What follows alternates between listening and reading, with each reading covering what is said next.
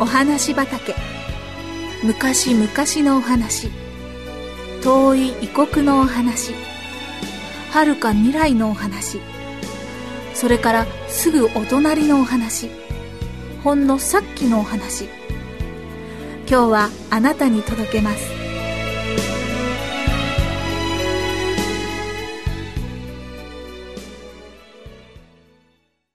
チュンチュンスズメ。ちゃんお兄ちゃんし静かにひーくんとのんちゃんが息を潜めて見ているものは一羽のスズメです。そのスズメは今、ひーくんが作った藁にかかりそうなのです。米粒をたどり、あと少しで一本の棒で支えられたザルの下までスズメは来ようとしています。ひーくんの手の中には棒から伸びた紐がしっかり握りしめられています。手のひらは汗でじっとりと濡れています。今だひーくんはそう言うと同時に紐を勢いよく引きました。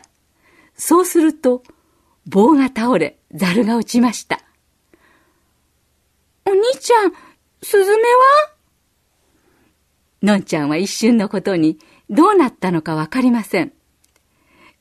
捕まえたぞひーくんは喜びの声を上げました。ザルの中では驚いた小さなスズメが必死で翼をばたつかせもがいています。そうだ鳥かご持ってこなくちゃ二人は走って物置に来ました。物置の奥から鳥かごを引っ張り出すと、のんちゃんは嬉しくて手を叩いてはしゃぎました。すずめ、すずめ、お宿はどこだ？ちちち、ちちち、こちらでござる。ひーくんとのんちゃんは鳥かごを持って、すずめのところまで歌いながら向かいました。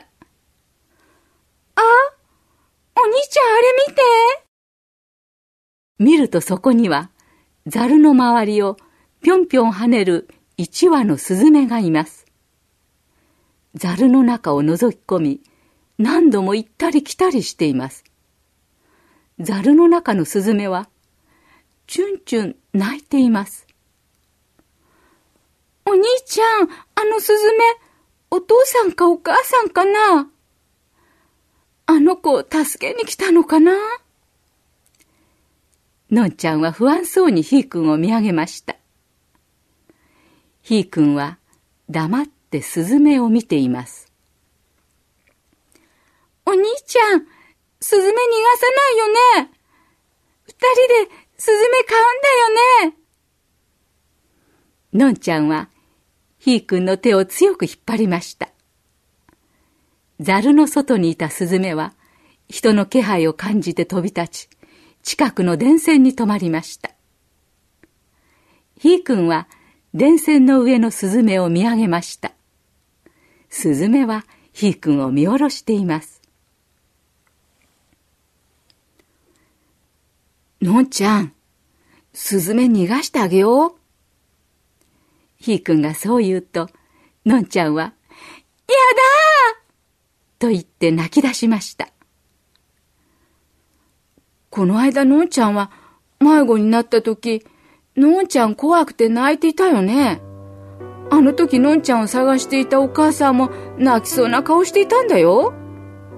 あのスズメだって同じだよ。のんちゃんは下を向いたまま泣きじゃくりました。ひーくんがザルをそっと持ち上げると、捕まっていたスズメは一目散に飛び去っていきました。電線に止まっていたスズメもその後を追うように飛んでいきました。黙って見ていたのんちゃんは「お兄ちゃん家族は一緒が一番だよね」と言いました。ひーくんは「うんそうだね」と言ってのんちゃんの頭を撫でました。